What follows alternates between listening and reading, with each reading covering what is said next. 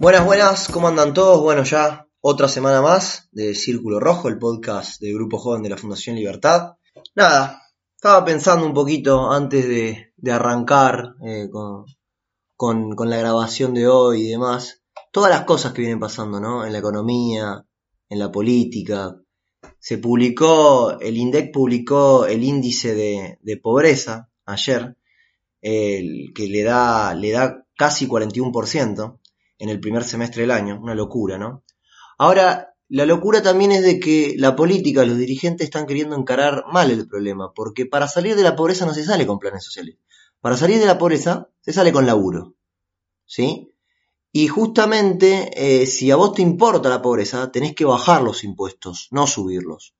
¿Por qué? Porque las personas que, que contratan gente, justamente para generar nuevos puestos de trabajo y así poder sacar a la gente de la pobreza, se están yendo del país. Se van, se van a otro país, se van a Uruguay, se van a Brasil, se van a Chile, o se van a España, pero se están yendo. ¿Por qué? Porque los están exprimiendo con un montón, con un sinfín de impuestos, de regulaciones, de trabas. Entonces, bueno, la situación es sumamente compleja y si la política no encara el tema por donde hay que encararlo, que cómo se encara justamente esto, cómo haces para que alguien invierta acá. Bueno, generando confianza, si hay algo que está más devaluado que el peso es la palabra de Alberto. Todas estas cuestiones están estrechamente vinculadas unas con otras y de eso va a depender, va a depender el, porvenir de Argentina. Pero bueno, no me quiero extender mucho más, vamos a pasar a hablar ahora de la posición que está tomando el gobierno argentino con respecto al tema de, Venezuela. Ya todos sabemos que en Venezuela se vive una dictadura atroz que ha terminado con la vida de jóvenes, que, que, metió a su población en la miseria, en el hambre, y para esto tenemos a, a, a los de siempre, a, a, Juanma Redolfi y a Luis Perli para tratar este tema de Venezuela. ¿Cómo están chicos? Hola Nacho, ¿cómo andás? Hola Nacho, ¿cómo estás? Bien, todo bien, todo bien. Bueno, a ver, Lu, contame un poquito, ¿qué es lo que está, qué es lo que está pasando? Bueno, mira, te comento, en Venezuela hace mucho tiempo hay una crisis historia muy grande. Se estima que para, este, para el fin de este año, para el fin del 2020, eh, entre 7 y 8 millones de personas emigren o hayan emigrado desde el comienzo del régimen chavista. Mirá, una, eh, un, es un país más o menos eso, ¿no? Crisis. Es la mitad de la población de Chile. Va, además Chile una... tiene 20 millones, si te fueron 7, una locura. Sí, sí. Además hay una gran crisis alimentaria, o sea, en promedio la gente perdió entre 11 kilos en promedio de peso. 8 de cada 10 venezolanos también aseguran que eh, redujeron la ingesta de calorías. Eh, es una locura. Sí, un desastre abismal. Eh, y los datos son que en Venezuela el 90% de la población es pobre y el 60% es indigente. Eh, son datos que son desastrosos. Son alarmantes y además, claro, encima, porque por eso digo, por eso el miedo que hay acá en Argentina. Digo, porque no es que estamos, acá no estamos hablando del pedo. Uno siempre dice, bueno, pero Venezuela está lejos. Sí, es verdad, está lejos, estamos lejos de eso. Ahora, la realidad es que cada vez está más cerca. Siempre te va acercando un poquito. Quiero decir, este año probablemente terminemos. Hablé de 40% de pobre, 41% de pobre según el INDEC primer semestre. Seguramente terminemos con 50% de pobre. Es media Argentina pobre, es que de cada dos argentinos uno es pobre. Entonces, Argentina con las políticas económicas que está llevando adelante desde hace muchísimos años, más allá del, del, color político, nos está llevando hacia ese lado. A ver, Juanma. Sí, sí, sí, sí. Este informe, que acaba de mencionar Lu, es un informe presentado por la OEA, la Organización de los Estados Americanos, en 2019. Ya tiene un año, ¿no? Eh, y también da cuenta de una eh, precaria situación sanitaria, porque sinceramente los indicadores son muy, muy malos y da mucho miedo que nos estemos dirigiendo hacia ahí. Para que tenga una idea, Nacho, la mortalidad infantil es del 30%, es decir, de 10 nenes que nacen, 3 se mueren. Qué locura, Dios mío, por favor, una el, catástrofe. Sí, es increíble. Eh, el tema de, de, los, de los medicamentos también deja mucho que desear porque hay un faltante de un 88% de los medicamentos básicos. Es decir, la gente no tiene ni los medicamentos básicos. Y tampoco hay eh, insumos para los laboratorios. No hay insumos, en, en los laboratorios no hay reactivos para hacer los diferentes tipos de pruebas. El 79% del material quirúrgico, es decir, para hacer operaciones intervenciones, está faltante también. Casi no se pueden hacer intervenciones y en las pocas intervenciones que se pueden hacer, el 50% de los quirófanos están inoperantes. Claro, o sea, bueno, básicamente te agarra una enfermedad media compleja en Venezuela y te morís. Exacto, y es como como dice siempre Pedro Ruchurtu, si me lo dejas citar, eh, en Venezuela hay un virus, estaba previo al coronavirus, que es el socialismo. Sí, claro, un socialismo eh, extremo además, digo, ¿no? Porque no es que es un socialismo un poco más sofisticado como puede haber en algunos países más desarrollados del mundo, un socialismo puro, duro, eh, que, está haciendo triza. Así es.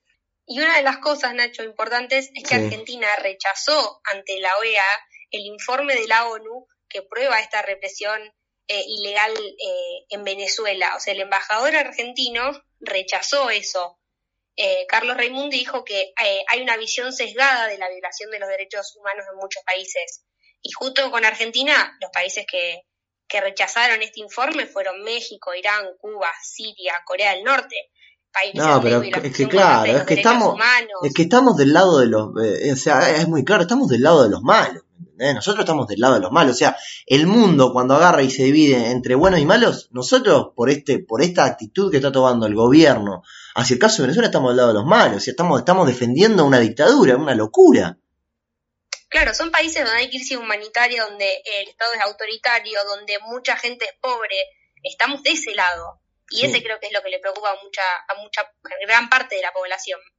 Después, después nos decían a nosotros, a los que de un principio, cuando empezaron con toda esta cuarentena cavernícola, primitiva y demás, que agarrábamos y decíamos, ojo con la economía, ojo porque van a terminar no teniendo ni economía ni salud, agarraban y nos decían que estaban del lado de la muerte. Los que están del lado de la muerte son ellos, porque si defienden a un régimen así, o no, o, no, no te digo que lo defiendan, porque no lo defienden, pero no se expresan en contra de un régimen eh, eh, dictatorial, totalitario y, todo lo malo, eh, digo, de los que están en definitiva al lado de la muerte son ellos. Totalmente, sí. No te quiero indignar más, Nacho, pero te quiero contar qué es lo que Argentina no rechaza.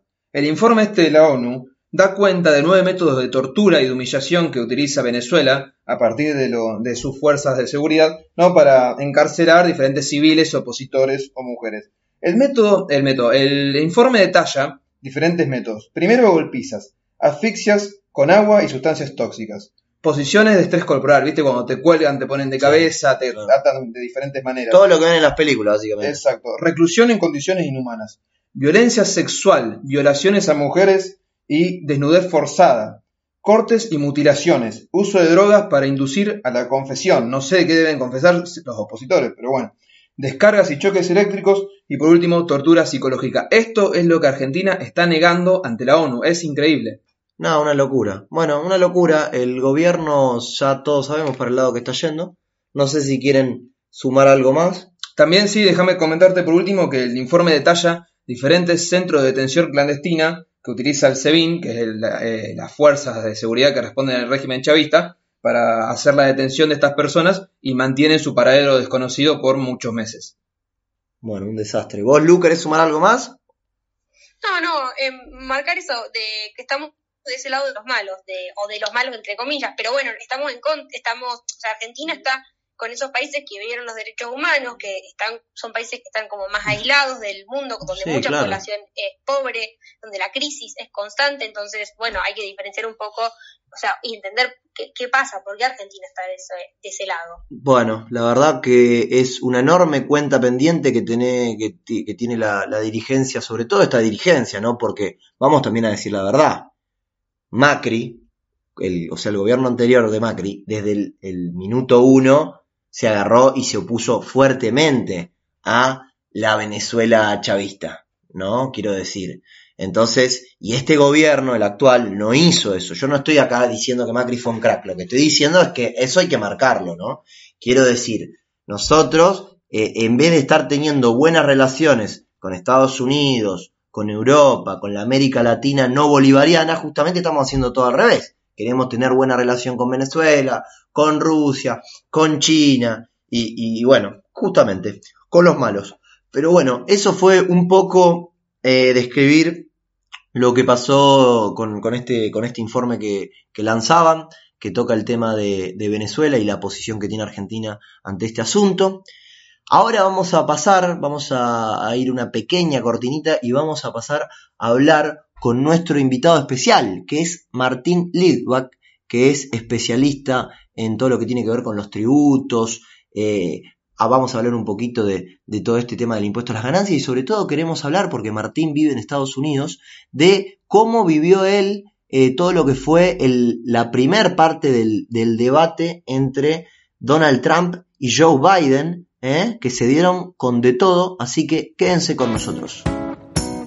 Bueno, ahora sí, vamos a hablar con, nuestro invitado especial, Martín Litvak, un gran eh, amigo de, la Fundación Libertad, del grupo joven de la Fundación Libertad, que es especialista en todo lo que tiene que ver con las cuestiones tributarias y demás. Pero primero me gustaría hablar con Martín de todo el tema de las elecciones presidenciales que, del debate de las, eh, de las elecciones presidenciales que va a haber en Estados Unidos, eh, que es entre Joe Biden y, Donald Trump. Antes que nada, Martín, muchísimas gracias, como siempre, por, por atendernos. No, un placer, un placer con ustedes, estoy a las órdenes. Martín, te quiero preguntar, ¿cómo viviste vos, que, que estás ahí en los Estados Unidos, eh, el tema de las elecciones presidenciales. Quiero que me digas tus primeras impresiones de, todo lo que fue el debate este entre Biden y Trump. Eh, se dieron con, de todo, por así decirlo. Quiero que, comentes un poquito cómo, qué percibiste. Mira, fue una, una pelea callejera más que, más que una Eh, para, empezar, los debates no son demasiado este, productivos, es decir, el que va a votar a, Biden va a votar a Biden y que va a votar a Trump va a votar a Trump y, los debates sirven solo para los independientes y los independientes me imagino yo que se han quedado con la idea de que ninguno de los dos está muy fit para el cargo. Este, así que nada, yo creo que fue un debate parejo, creo que digamos Trump fue obviamente mucho más agresivo, que Biden por momentos parecía que no sabía mucho dónde estaba. Eh, también metió un par de temitas ahí Biden eh, complicados. Yo creo que si, Trump se relajara un poco más fuera un poco menos Trump, eh, sería mucho mejor para él. Y lo ganaría igual los debates caminando, pero podría atraer al público independiente. Si va a seguir con este tono agresivo, va a ser divertido para todos los que estamos mirando y para sus seguidores, pero no le va a recortar la diferencia que hoy existe. Incluso a mi juicio me pareció que debatió mejor, por lo menos contra Hillary que ahora contra Biden, ¿no? No sé si vos opinás lo mismo.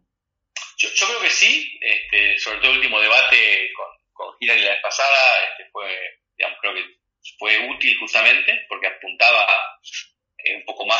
indeciso, creo que ahora no, no fue lo que hizo.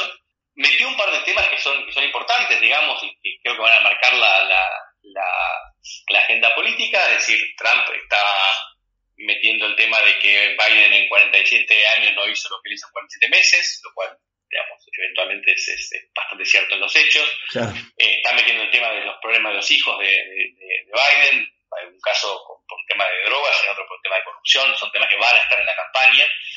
Eh, por el lado de, respecto a la pandemia, lo que hizo fue claramente decir que cuando él empezó a tomar medidas, Biden estaba en contra, lo cual también es cierto, con el cierre de las fronteras y demás.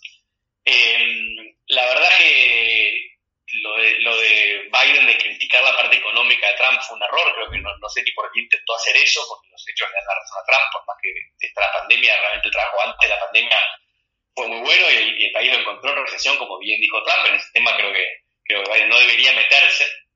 Eh, sí creo que Trump estuvo mal con el tema de los supremacistas, no, no, no, no fue claro, no fue lo claro que tenía que haber sido para el público independiente, siempre mirando desde, la óptica del independiente, porque para que vos Trump estuvo perfecto.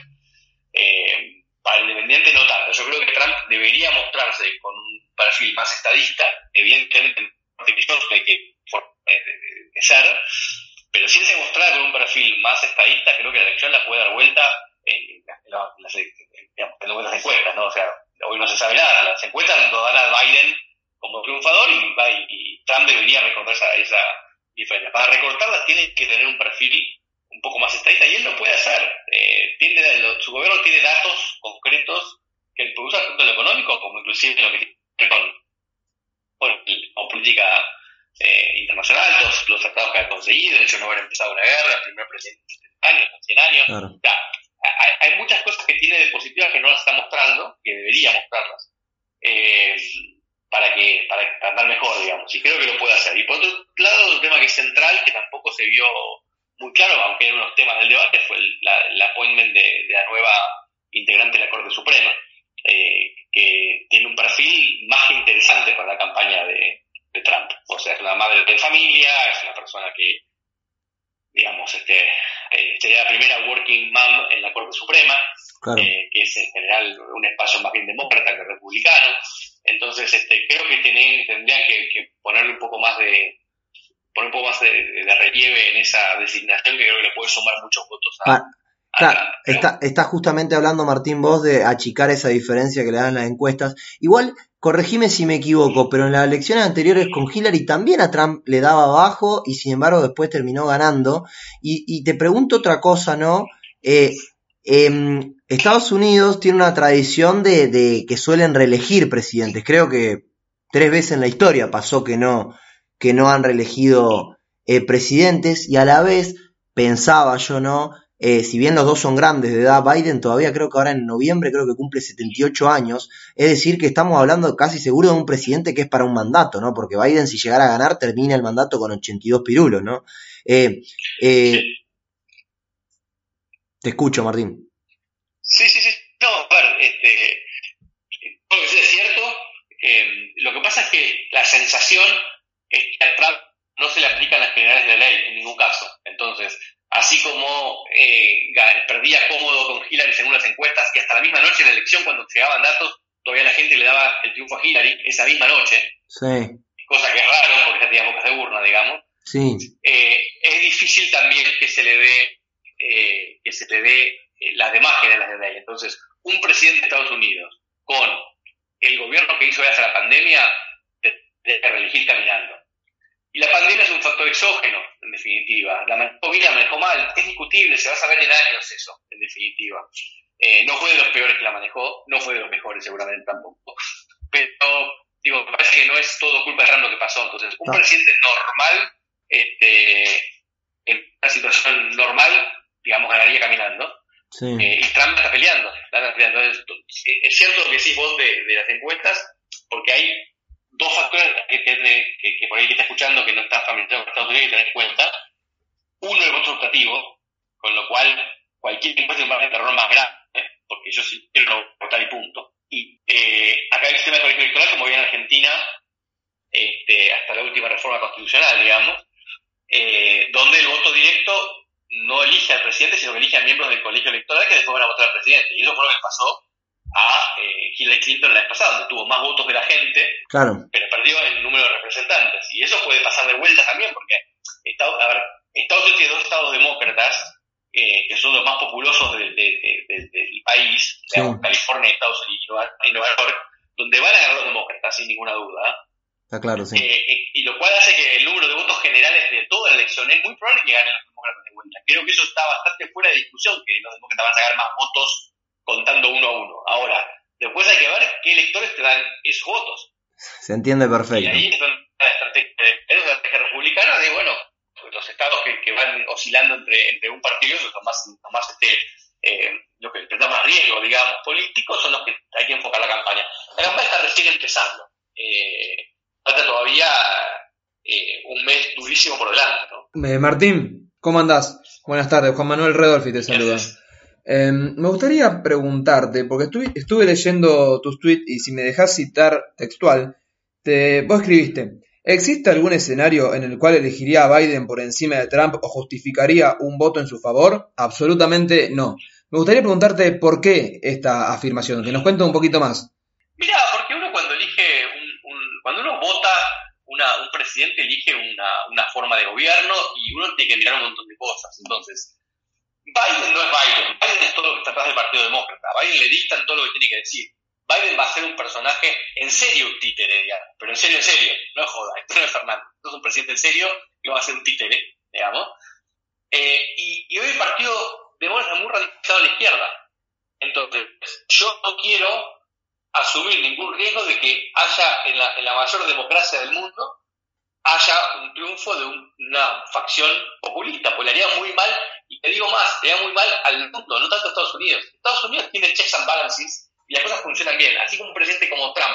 Hay cosas que no pudo hacer, por ejemplo, el famoso wall, las paredes en México medio, no la pudo hacer. Y tuvo un montón de fallos en contra. Y no pudo reformar a salud porque no tiene mayoría. Biden también un montón de cosas que entonces no va a poder hacer, porque el Senado en general es republicano.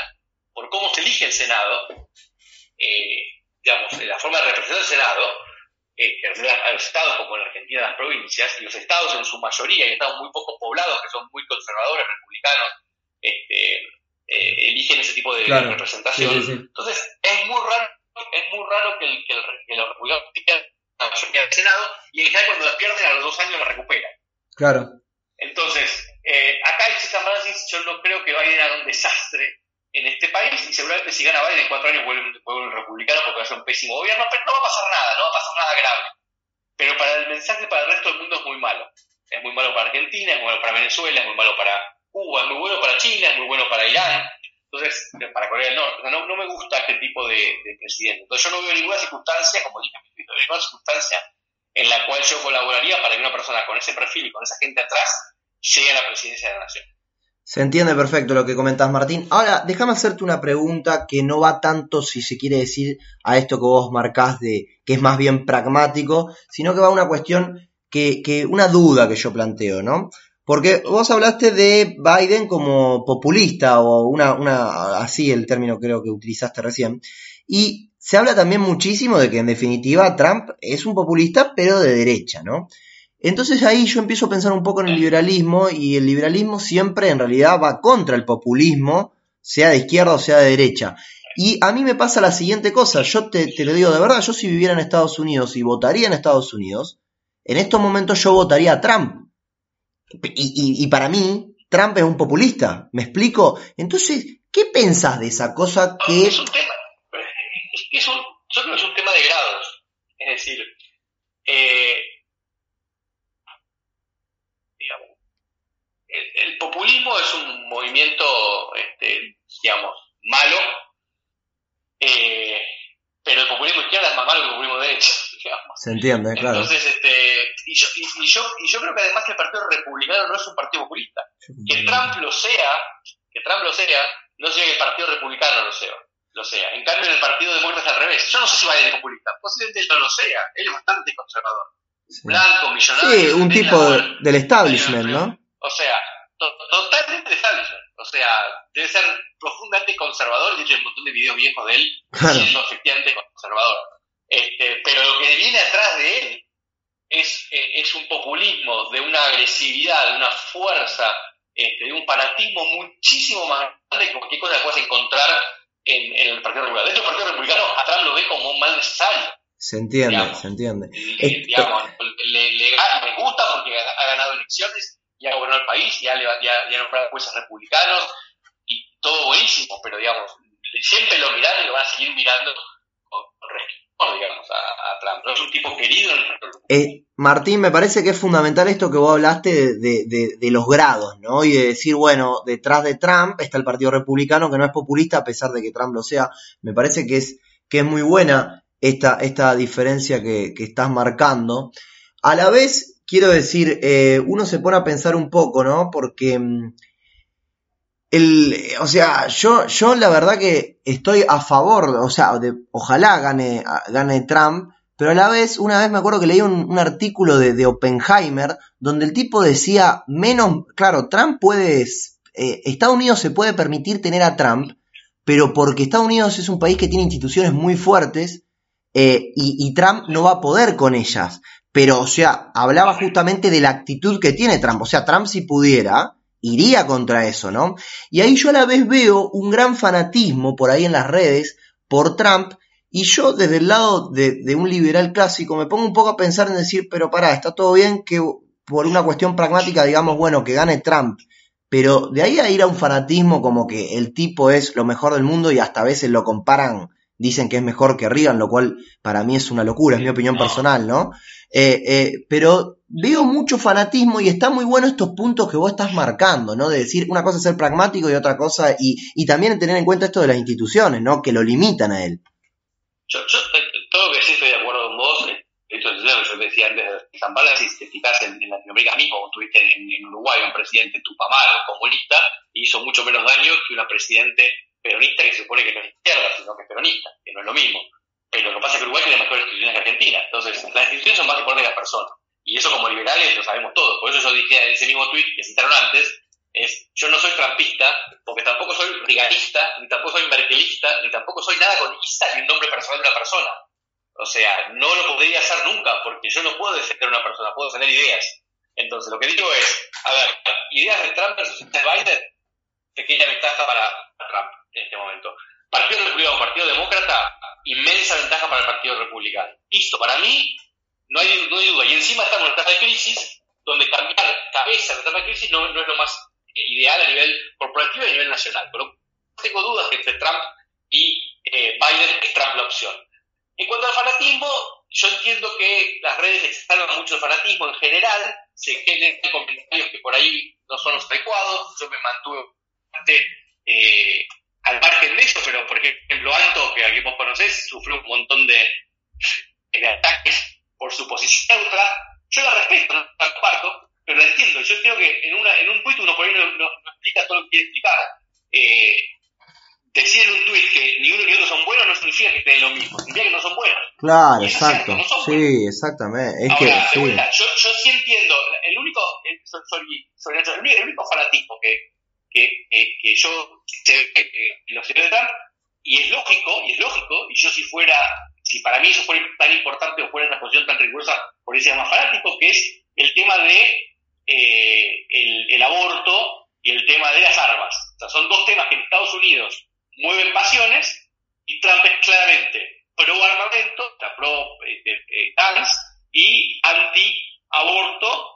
Entonces, toda la gente que tiene esas posturas es lógico que se fanatice detrás de Trump. Se entiende. Para mí son dos cuestiones que deberían estar bastante alejadas del, del, gobierno central, en las dos. Se entiende, se entiende. Pero porque soy liberal y porque creo en el federalismo, digamos. Entonces, me parece que ganar la elección porque es una posición definitiva de, de, H o B sobre el aborto no debería tener gran sentido, digamos. Ahora, es un punto central, está el tema de la designación del, juez de la Corte Suprema, si se nombra, se logra la designación, es posible que haya un cambio eh, importante en ese tema, entonces hay mucha gente que está muy pendiente de eso, si vos pensás que Trump eh, va a tener la, oportunidad de haber nombrado tres jueces de la Corte Suprema, un tercio de la Corte Suprema armada por Trump, entonces Trump va a tener una, una, una, un efecto en Estados Unidos mucho más largo que el de su presidencia, aun cuando pierda esa selección.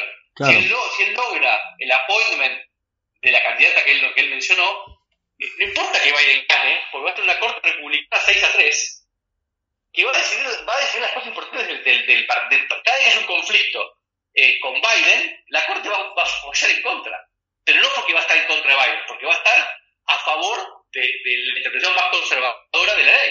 Entonces, eh, yo entiendo el fanatismo desde ese punto de vista.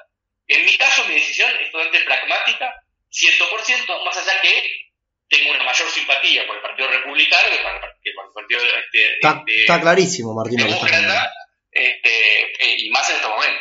No, Martín, pero me parece que ayuda mucho el análisis que haces porque justamente le pones un manto de buen juicio a la situación porque creo que, sobre todo, ¿sabes qué? Eh, estamos en un podcast de, grupo joven, sobre todo creo que a jóvenes que están eh, por ahí recién metiéndose en, en las ideas eh, que defendemos nosotros, que es la libertad, la iniciativa privada y todas estas cuestiones, sirve un poco de este buen juicio para no fanatizarse, ¿no? Porque a mí siempre tuve grandes profesores y si algo que me, que me enseñaron era a no fanatizarme y a no ser eh, dogmático. Así que me parece que, que, metes un manto de buen juicio a todo esto. Si me permitís, Martín, déjame robarte una última pregunta que tenga, que tiene que ver con, con, con, Argentina. La, me, me, encantó hablar con vos de todo el tema de, de este debate en Estados Unidos, pero te quiero, aprovechando que te tenemos, te quiero preguntar una cosita con el tema de, de, aquí de Argentina. Te quiero preguntar eh, eh, qué está opinando de, de, todo esto, esta movida que está haciendo el gobierno para atacar la riqueza, si quiere decir, con este y con el impuesto a la riqueza. Eh, después, ahora vos sabés que está también corriendo un poco la, la, bola, no sé si ya lo terminan de confirmar o no, que están planeando bajar las retenciones al campo ¿Por qué? Porque así entran más dólares y como los tipos tienen que pagar, los, los ojeros y todo, tienen que pagar costos, eh, necesitan pesos, entonces venderían esos dólares y habría más dólares en el mercado para calmar eh, todo lo que está pasando en el, en el, mercado cambiario. Pero quiero que me hables un poco de cómo estás viendo este movimiento, este, estas acciones de parte del, gobierno eh, contra, eh, contra, la riqueza y, esta, esta, glorificación a veces incluso de, de, de, la pobreza, si se quiere decir. Son cosas diferentes, digamos, que vos mencionaste tu pregunta y son buenas las dos, digamos. Respecto a la pobreza, la meritocracia, es un gobierno que cada cosa positiva la, trata de, negativizar. O sea, la, la, riqueza es mala, la pobreza es buena, el mérito es malo, la suerte es buena, este, trabajar mucho es este, malo, los planes son buenos. Es un gobierno que tiene la brújula totalmente invertida eh, y que está atacando a la gente que le molesta. Es decir, está dispuesto a la riqueza, no busca recaudar, busca molestar. Eh, no de hecho, lo que está haciendo es molestar a la gente que piensa diferente, como lo hizo Hitler cuando estuvo en Alemania, como lo hizo, lo hizo Chávez cuando subió en Venezuela. No es que el, campo de concentración en Alemania no, surgió en 1933, fue más adelante. ¿Por qué? Porque primero rompió las pelotas para que los judíos se vayan.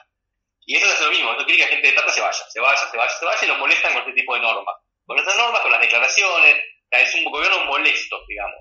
Eh, eso es lo que pienso en la primera parte de tu pregunta. Respecto de, la, de, las, de, la, de bajar las restricciones para gente en dólares, lo que está, digamos, lo que está claramente reconociendo el gobierno es que está en una, en una terapia intensiva donde me falla un poco el riñón, curo un poquito el riñón, me falla un poco el hígado, voy al hígado, pero el paciente no tiene cura. Claro, está en jaque mate. hoy por hoy, Argentina está totalmente perdida, están haciendo mantenimiento de algunas cuestiones para que el desastre sea, porque están prolongando la vida artificialmente, este, pero esto no va para más. Y ya lo, lo, sabe todo el mundo, lo sabe la oposición, lo sabe el gobierno, es un tema de cuándo se va todo el carajo, no es un tema de si se va o no se va. No hay forma de que con este tipo de medidas cambie nada drásticamente, a lo sumo el dólar descansará un poquito, bajará un poquito, como dice el amigo Cacha, baja un poquito para tomar impulso y ir de vuelta. Claro, un resorte. Es, son, son medidas tontas, de corto plazo, este, no sé qué están esperando, porque en realidad elecciones faltan mucho tiempo todavía, no es que con esta medida van a zafar la elección, con esta medida van a zafar de, no sé, la hiperinflación